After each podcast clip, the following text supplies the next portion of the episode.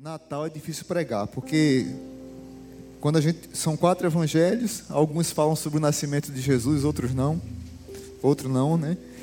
Mas mas o Natal, quando a gente vai pregar sobre o Natal, a gente eu mesmo gosto demais desse período, sou apaixonado pelo período do Natal.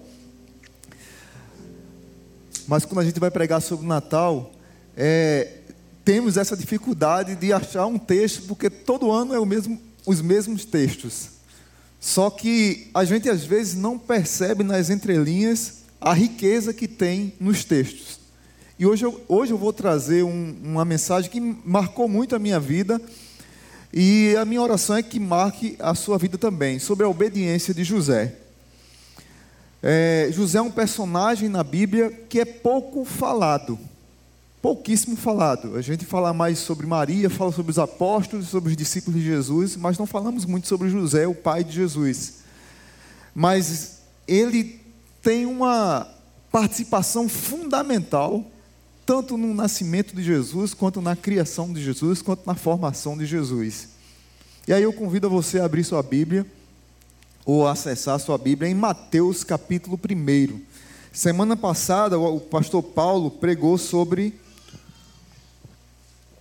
Mateus capítulo 1, a genealogia, do verso 1 ao 17. Hoje eu vou pregar a partir do verso 18.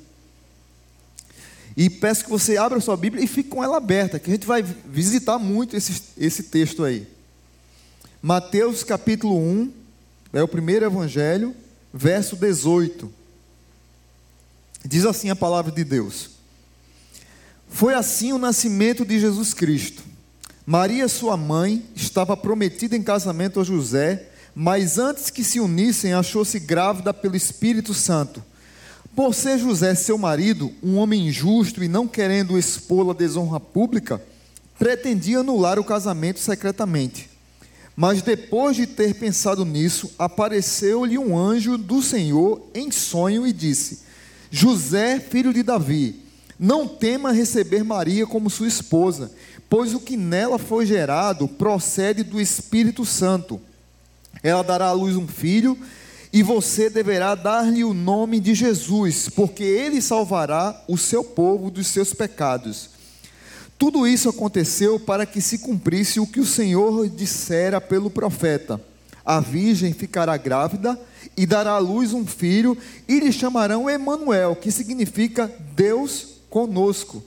Ao acordar, José fez o que o anjo do Senhor lhe tinha ordenado e recebeu Maria como sua esposa, mas não teve relações com ela, enquanto ela não deu à luz um filho, e ele lhe pôs o nome Jesus. Amém? Vamos orar mais uma vez. Pai bendito, obrigado por tua palavra. Fala aos nossos corações nessa tarde, que o Senhor abençoe a vida de cada pessoa aqui que a obediência de José possa nos constranger a sermos obedientes ao Senhor também. No nome de Jesus, amém. Queridos, Natal é tempo de alegria, amigos, presentes. Mas o primeiro Natal, ele não teve esse espírito de amigos, famílias, comilança, presentes. O primeiro Natal para José não foi. Você já viu aí que a situação de José não era boa. Para José foi perplexidade, solidão e desafio. José descobriu que sua noiva estava grávida e, como a gente leu aqui, ele pensou secretamente, e por, esse, por ser um homem justo e não querendo expô-la publicamente, ele pensou em deixá-la. Mas ele teve um sonho, e um anjo do Senhor comunicou para ele que o que nela estava sendo gerado era do Espírito Santo, que ele deveria não temer, mas recebê-la como esposa. É interessante que no nascimento de Jesus, também teve a visita dos magos. E quando os magos foram visitar Jesus, passaram por Herodes. Herodes ficou é, enciumado porque os magos disseram que Jesus é, o Messias que viria, que iria nascer, era o rei dos judeus, e ele não queria dividir o seu reinado, ele queria descobrir onde é que essa criança nasceu para matar a criança. Mas os magos não disseram a Herodes, também os magos tiveram um sonho, e o anjo do Senhor disse para que eles não revelassem a Herodes, que Herodes queria matar a criança, e esses, é, essa, é, esses magos não disseram ao, ao rei Herodes onde é que Jesus nasceu, que foi em Belém. Aí você vai comigo para o capítulo 2 agora, de Mateus. Capítulo 2. Depois desse, desse episódio dos magos e dos reis, veja o que é que vai acontecer: a fuga para o Egito.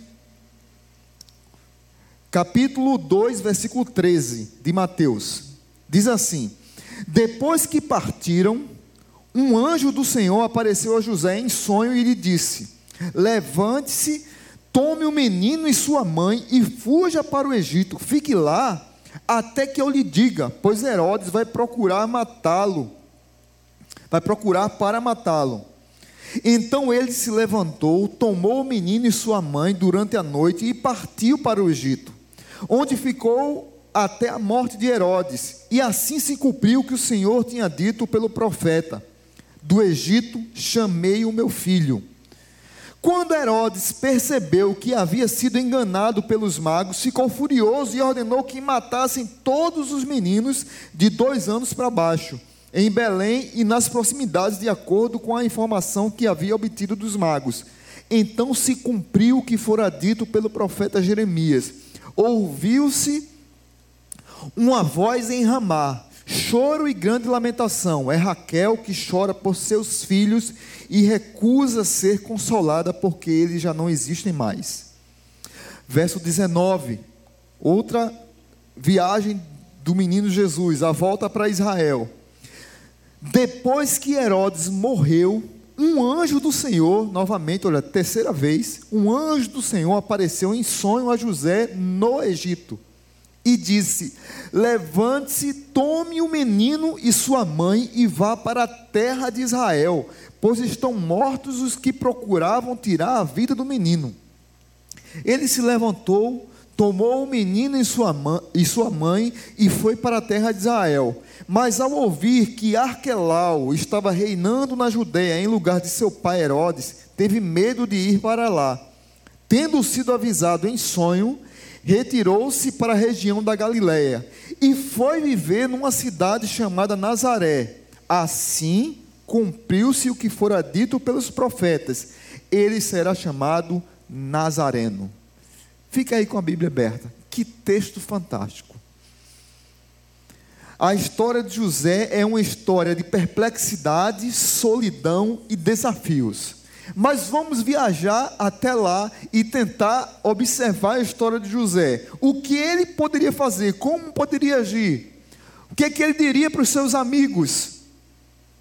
Estou prestes a casar, está tudo pronto para o meu casamento, fui prometido a, a, minha esposa e ela me, foi prometida a mim, está tudo arrumado, tudo certo, mas ela parece grávida. Como é que José ia contar essa história? José estava sozinho nessa.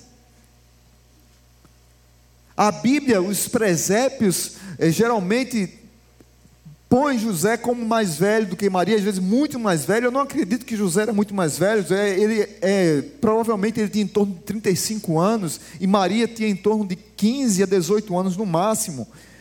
Mas é interessante aqui que José, ele quando soube que Maria estava grávida, ele pensou em deixá-la, mas ele em nenhum momento queria que ela fosse exposta publicamente.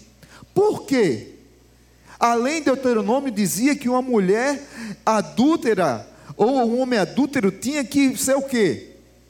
Apedrejado. Então, como é que Maria parece grávida e não é meu? E essa história aí que é do Espírito Santo? Tenta entrar na vida de José. Tenta entender a situação dele. E ele não expôs a esposa dele para que ela não fosse apedrejada, para que ela não fosse morta. É interessante também que Maria, queridos, não teve relação com José, como a gente leu aqui no verso 24 do capítulo 1 e verso 25. Ela não teve relações com José até o nascimento de Jesus, mas a Bíblia em nenhum momento diz que ela morreu virgem. Negativa, ela teve filhos com José, os irmãos de Jesus e as irmãs de Jesus. José é, na cultura judaica, os pais assumiam o compromisso é, antes do casamento. Esse compromisso de, a, se consumava com a união física.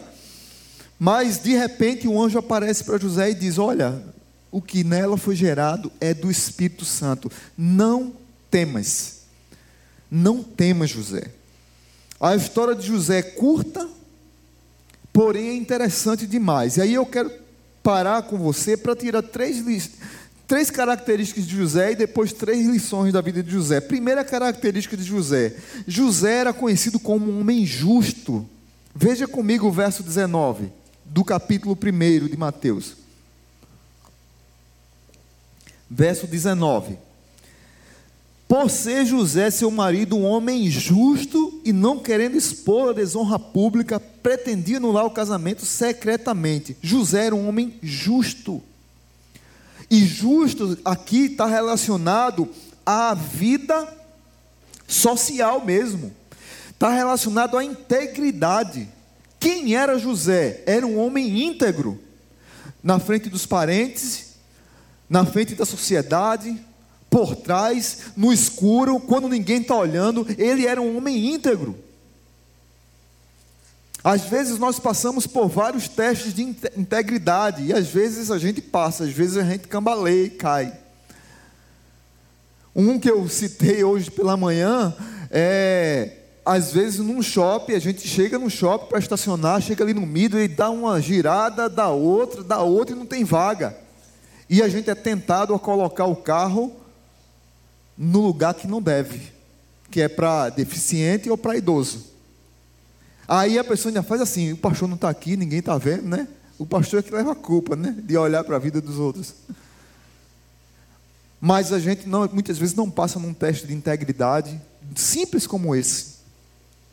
A Bíblia está dizendo que José era um homem íntegro, era um homem justo, era aquele antigo homem que a gente fala antigamente quando se falava, Fulano é temente a Deus.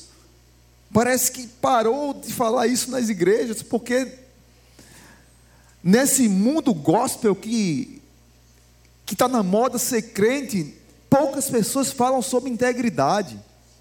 Mas José era um homem íntegro. Era um homem que as pessoas olhavam para ele e não tinham do que acusá-lo. Então, primeira característica de José, ele era um homem justo. Segundo, José era conhecido como um líder espiritual. Veja o verso 13 do capítulo 2. Verso 13 do capítulo 2: Depois que partiram, um anjo do Senhor apareceu a quem? A José em sonho e lhe disse: Levante-se, tome o menino e sua mãe e fuja para o Egito. Fique lá até que eu lhe diga, pois Herodes vai procurar o menino para matá-lo. Ele se levantou, tomou o menino e sua mãe durante a noite e foi, partiu para o Egito. José era um líder espiritual. E aí é uma grande lição da vida de José para mim e para você. Atenção aqui, maridos. Deus nos chamou para a responsabilidade espiritual da nossa casa. De forma alguma, isso quer dizer que a mulher está atrás do homem. Fuja disso, não é isso que eu estou falando. O que eu quero dizer é que Deus chamou você, marido, para ser o líder espiritual do seu lar. E se você não está sendo, está errado. José já dá um grande exemplo aqui para mim e para a sua vida. José é aquele que ouvia a voz do Senhor e obedecia. É, Jesus nasceu e José recebe a ordem para dar o nome de Jesus. Jesus significa Deus salva. José é convidado para levantar, levar sua esposa, levar o seu filho para ir para o Egito, para depois ir para Israel, para depois ir para a é, região da Galileia, o um lugar pequeno chamado Nazaré. Deus mostrou a José, o homem da casa, para que ele obedecesse a palavra, para que ele entrasse na linha daquilo que Deus estava convocando para fazer. E as mulheres têm uma grande participação nisso, em ajudar os maridos a caminharem no caminho da fé. A Bíblia fala muito mais sobre Maria. Maria foi uma mulher extraordinária. Provavelmente domingo eu vou falar sobre Maria. Maria é uma mulher extraordinária. Agora, a maneira como Deus fala com José me constrange me constrange a ser um homem obediente a Deus, me constrange a ser um pai melhor, me constrange a ser um marido melhor, me constrange a ser um, um líder espiritual, me constrange a ser obediente à palavra. Desculpem, homens, eu coloquei aqui, desculpem, homens presentes, mas não estou falando isso aqui para lhe ofender, mas é para chamar a sua atenção. Nós estamos vivendo numa sociedade que está precisando de homens, literalmente com H maiúsculo. De homens verdadeiramente temente a Deus e que observam a palavra de Deus e amam sua família. E a família está do lado, os filhos estão tá do lado, a esposa está do lado. E essa família caminha junto para a honra e glória do Senhor. José era um homem justo, José era um homem espírito, líder espiritual, José era o líder confesso da sua casa. José aparece pouco na Bíblia, mas quando aparece, é ouvindo e obedecendo a Deus e levando a sua família também a obedecer e ouvir a Deus. José era justo, José era líder espiritual e José era um pai influente. Segura aí Mateus, vai lá para Mateus capítulo 13. Mateus capítulo 13. Mateus capítulo 13, versículo 55. Mateus 13, 55. Diz assim a palavra de Deus: Não é este o filho do carpinteiro? O nome de sua mãe não é Maria e não são seus irmãos Tiago, José, Simão e Judas? José marcou a vida de Jesus, as pessoas conheciam como Jesus, o filho do carpinteiro. Agora vamos lá para Marcos. Marcos, depois de Mateus. Marcos capítulo 6. Hoje vocês vão abrir a Bíblia, prepare, viu? Marcos capítulo 6, versículo 3. Marcos 6, 3. Diz assim: Não é este o carpinteiro, filho de Maria e irmão de Tiago, José, Judas e Simão? Agora quem é conhecido como carpinteiro? Quem? Jesus ele era o filho do carpinteiro, em Marcos é chamado do o carpinteiro. Agora vamos lá para Lucas, capítulo 4. Depois de Marcos vem Lucas. Lucas, capítulo 4. Capítulo 4, versículo 22. Lucas 4, 22.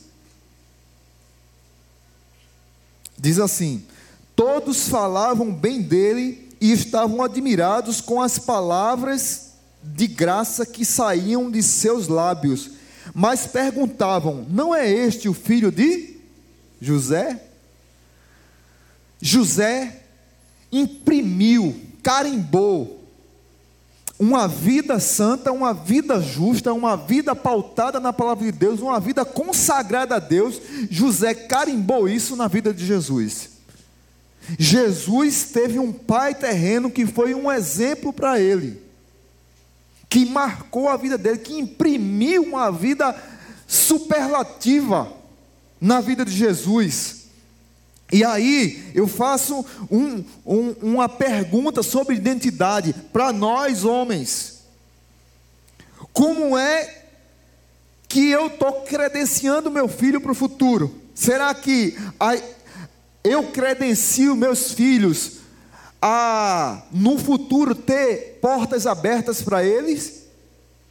Será que a minha vida imprime na vida dos meus filhos uma vida santa, justa, pautada na palavra, uma vida correta, que os meus filhos no futuro vão ter portas abertas pela minha integridade na vida deles, pela minha identidade na vida deles? A responsabilidade é grande. Ou será que o que eu sou, o que eu faço é um problema? E isso fecha as portas do futuro para os meus filhos. Será que eu não tenho sido digno? E as portas, as portas no futuro para os meus filhos serão fechadas por causa da minha falta de integridade? José era justo, José era um líder espiritual e José era um pai influente. Pensa bem nisso. E aí eu quero partir para a conclusão com três lições rápidas. Vou tentar ser rápido. Natal é tempo de encorajamento em meio à perplexidade. Natal é tempo de encorajamento em meio à perplexidade. Veja comigo de novo o verso 20. Verso 20 de Mateus capítulo 1. Mas depois de ter pensado nisso, apareceu-lhe um anjo do Senhor em sonho e disse: José, filho de Davi, não tema receber Maria como sua esposa, pois o que nela foi gerado procede do Espírito Santo. Natal é tempo de encorajamento. O que é que o anjo disse a José? Não temas. Não temas. Muitas famílias não terão Natal cheio de alegria. Muitas famílias terão um Natal cheio de perplexidade. Parece que no Natal a sociedade, a essa loucura de vendas para vender produtos no Natal, parece que nos constrange, é, nos obriga a sermos felizes no Natal. Mas se o nosso Natal, se a gente perdeu alguém da família, se a gente perdeu um ente querido naquele ano, se alguém da família está prestes a fazer uma cirurgia, está doente, alguém foi internado, como é que a gente vai ficar com o Natal feliz? A gente vai passar o Natal perplexo. Mas mesmo na perplexidade, mesmo na dor, Deus nos chama para dizer: não temas passa pelo Natal. Feliz Natal na sua vida. E aí a gente é, muda a perspectiva da felicidade. Não que a gente seja obrigado a ser feliz, porque pode acontecer de no Natal você não está feliz, porque talvez seu pai faleceu nesse ano. Talvez sua mãe faleceu, talvez sua avó faleceu, talvez seu tio está internado. Talvez bater uma crise na sua casa e o Natal não vai, não vai ser feliz. Mas você ouve o não temas. E aí muda a perspectiva. Vamos lá comigo em Isaías, Antigo Testamento. Volta um pouquinho a sua Bíblia aí para Isaías, capítulo 41. Isaías capítulo 41, verso 10 diz assim: Por isso não tema, pois eu estou com você. Não tenha medo, pois sou o seu Deus. Eu fortalecerei e o ajudarei. Eu o segurarei com a minha mão direita vitoriosa. Amém? Verso 13 agora, a gente leu o 10, agora o 13. Pois eu sou o Senhor, o seu Deus, que segura pela mão direita e diz: Não tema, eu o ajudarei. Agora vá para o capítulo 43 de Isaías, verso 1. Capítulo 43, verso 1 diz assim: Mas agora assim diz o Senhor, aquele que criou que o criou, ó Jacó, aquele que formou, ó Israel. Não tema, pois eu o resgatei, eu o chamei pelo nome, você é meu. Por mais perplexo que você esteja, deixa o Senhor falar para você, não temas. Deixa teu ouvido ouvir do Senhor, não temas. Quando você escuta não temas e você deixa não temas entrar no seu coração, você passa o Natal com a alegria do Espírito, com alegria verdadeira. Porque José estava triste, irmãos. José estava arrasado, José estava pensando em deixar sua esposa, mas o anjo do Senhor disse para ele: Não temas, José, não temas, o que nela foi gerado é do Espírito. Receba Maria como sua esposa, mas tenta, tenta olhar para a vida de José e ver todo esse contexto difícil que ele estava passando e que ele encarou de frente, porque ele ouviu do anjo e viveu o não temas. Segundo, primeiro, Natal é tempo de encorajamento. Talvez você precise ser encorajado ou você precise encorajar alguém. Segundo, Natal é tempo de confiança em meio à solidão. Com quem José poderia compartilhar? Provavelmente ele estava sozinho. Mas Deus não perdeu o controle. Deus estava no controle da situação. O que aconteceu com José não foi sabotagem do plano de José, mas foi o cumprimento do plano de Deus na vida de José. Deus não sabotou o casamento de José, Deus não sabotou a vida de José. Pelo contrário, Deus cumpriu sua palavra na vida de José, e José se rendeu a Deus e disse que se cumpre em mim, como Maria disse que se cumpre em mim a tua vontade. José estava só. José, imagine se ele contasse para os amigos. Imagine se ele contasse para a sociedade. Maria poderia ter sido apedrejada. Mas José, ele está na contramão. Eh, perdão, muitas vezes nós estamos na contramão da dor. Parece que nós não, nós não podemos sofrer. Crente, crente, quando começa a sofrer, ele tem que ir para o monte. Não, eu vou para o monte fazer 40 dias de oração no monte. Não, eu não tenho nada contra o monte. Se quiser ir para o monte, vá. Não vou fazer uma campanha de, de oração, de jejum agora. Não tenho problema com isso também. O que eu quero trazer para você é que nós podemos passar pela dor, porque quem está conosco é Emmanuel, Deus conosco. E por mais que estejamos sozinhos, Ele está conosco. A palavra de Deus diz: não temas, e a palavra de Deus diz: o Emmanuel está com você. Quando nós estamos bem, muitas vezes está tudo bem na nossa vida, a gente abandona a igreja. Não vem mais na igreja, não vem mais em culto, não ora mais, não vai mais para a cela, abandona a igreja. Aí quando aparece um aperto da vida, Deus dá um aperto, aí a pessoa volta toda espiritual. Quer criar programas novos na igreja? Não, muitas vezes é a religiosidade, porque a pessoa, ela não sabe passar por aperto. E outra, ainda tem crente dizendo na televisão que crente não pode passar dificuldade, porque na vida do crente tudo é vitória. Tudo é vitória na vida do crente. Aonde é que você aprendeu isso? Qual foi a Bíblia que disse isso? A Bíblia diz: No mundo tereis aflição, mas tenham bom ânimo. Nós temos aflições, nós passamos por dificuldade, nós passamos por dor, nós passamos por doenças, nós passamos por lutas.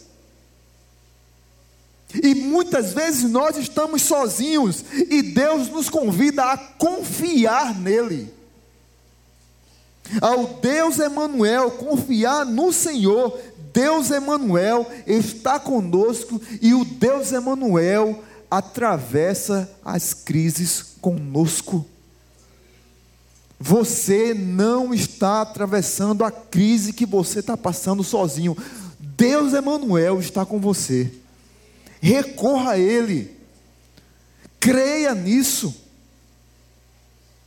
Tenha um feliz Natal com Deus Emanuel. Por isso eu gosto de dizer sempre aqui na igreja: Feliz Natal é feliz Jesus. Feliz Jesus. Deus salva, Deus conosco. Terceiro e último. Primeiro, só para recapitular, Natal é tempo de encorajamento, Natal é tempo de confiança e terceiro e último, Natal é tempo de submissão em meio aos desafios. Obedecer é muito mais simples do que complexar a vida com Deus. Tem muito crente que é muito cheio de argumento contra a palavra. Não, não pensem que que é fácil ser pastor, viu? Porque tem crente que arruma argumento para tudo, a vida está troncha, como diz lá em Pernambuco, não sei se você sabe o que é troncho. Troncho é a pessoa. É, é igual aquela música do homenzinho torto, né? É, um dia como é? Havia um homenzinho. Morava na casa torta, um dia um homenzinho torto. A vida era torta. Um dia um homenzinho torto, a Bíblia encontrou, puf, uma cabeçada, a Bíblia na cabeça. E tudo que era torto, Jesus endireitou. Tem muito crente que tem a vida torta, e às vezes você vai falar e é cheio de argumentos, é cheio de. É, é, é complexa a vida cristã.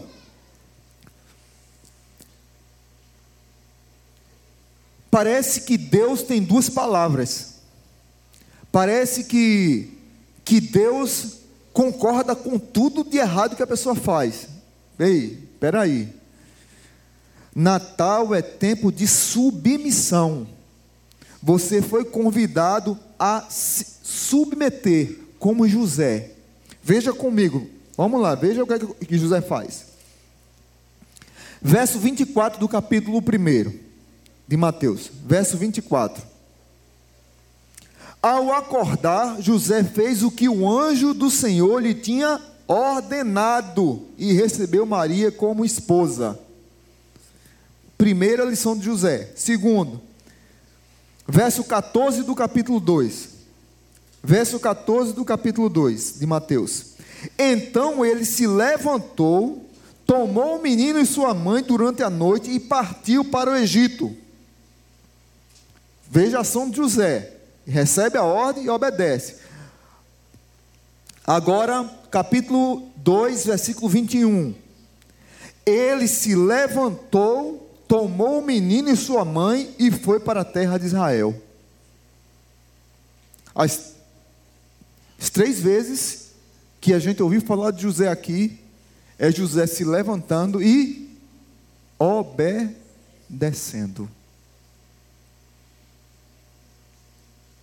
Aí eu estou lembrando de outra música. Obedecer é mais que importante, é prova de amor, né? Assim a música.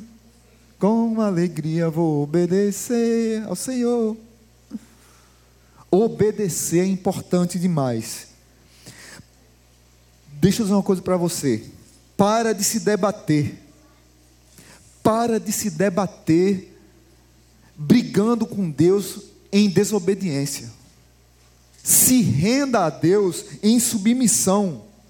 Se renda a Deus da maneira mais simples. Sim, Senhor, concordo contigo. Eu me submeto à tua vontade. Blaise Pascal fez uma oração que me marcou muito. É uma frase simples, ele diz assim, não te peço, Senhor, por minha vida, nem por minha morte, porque são antônimos. Mas o que eu te peço é que tudo que aconteça na minha vida seja para a tua glória. Quer comais ou quer bebais ou faças qualquer outra coisa, façam tudo para glória de Deus. Você foi chamado para ser submisso à palavra de Deus. Que Deus abençoe sua vida. Que Deus levante novos Josés na igreja. E que a gente possa olhar para a vida de José de uma maneira diferente. Porque José, às vezes, nas nossas nas nossas conversas, José é tão esquecido, com uma vida tão superlativa e que nos abençoa tanto. A minha oração é que Deus tenha falado a você na vida de José hoje. Amém? Curva sua cabeça e vamos agradecer a Deus.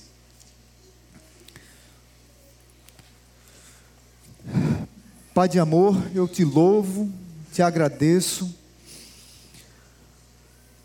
Pai de amor, eu quero, em adoração ao Senhor nesse momento, entregar a vida dos meus irmãos e a minha vida ao Senhor. Que nós sejamos, ó Pai, submissos à tua palavra, que nós possamos olhar para a vida de José e encorajar uns aos outros, que possamos olhar para a vida de José, uma vida tão abençoada, e possamos olhar para José e ser submissos à tua palavra, como José foi. Quero pedir especial, vou pedir para que os homens fiquem de pé. Eu quero orar pelos homens aqui da igreja. Todos os homens fiquem de pé, por favor. Pai, que o Senhor levante nove Joséis, com a vida íntegra, justa, submissa ao Senhor, dependente do Senhor, como líder espiritual, nas suas casas, nos seus trabalhos, Onde pisarem seja um lugar abençoado, porque ali está um servo, um servo do Senhor. Abençoa a vida nossa, Pai, dos homens que têm passado por tantos ataques nesse mundo pós-moderno, pós-cristão. E muitos homens têm perdido o seu brio, têm perdido a sua postura, pela pressão da sociedade. Parece que é pecado ser homem hoje. Nossa oração é que o Senhor restaure o nosso altar, restaure os nossos corações como homens de Deus, homens que são sensíveis à voz de Deus, homens que estão do lado das suas esposas, amando, cuidando, homens que estão de lado dos seus filhos, também amando e cuidando, mas homens, Senhor, que na hora do vamos ver, são guerreiros do Senhor, que mostram seu brilho, que mostram sua força, que mostram sua identidade, dependendo do Senhor.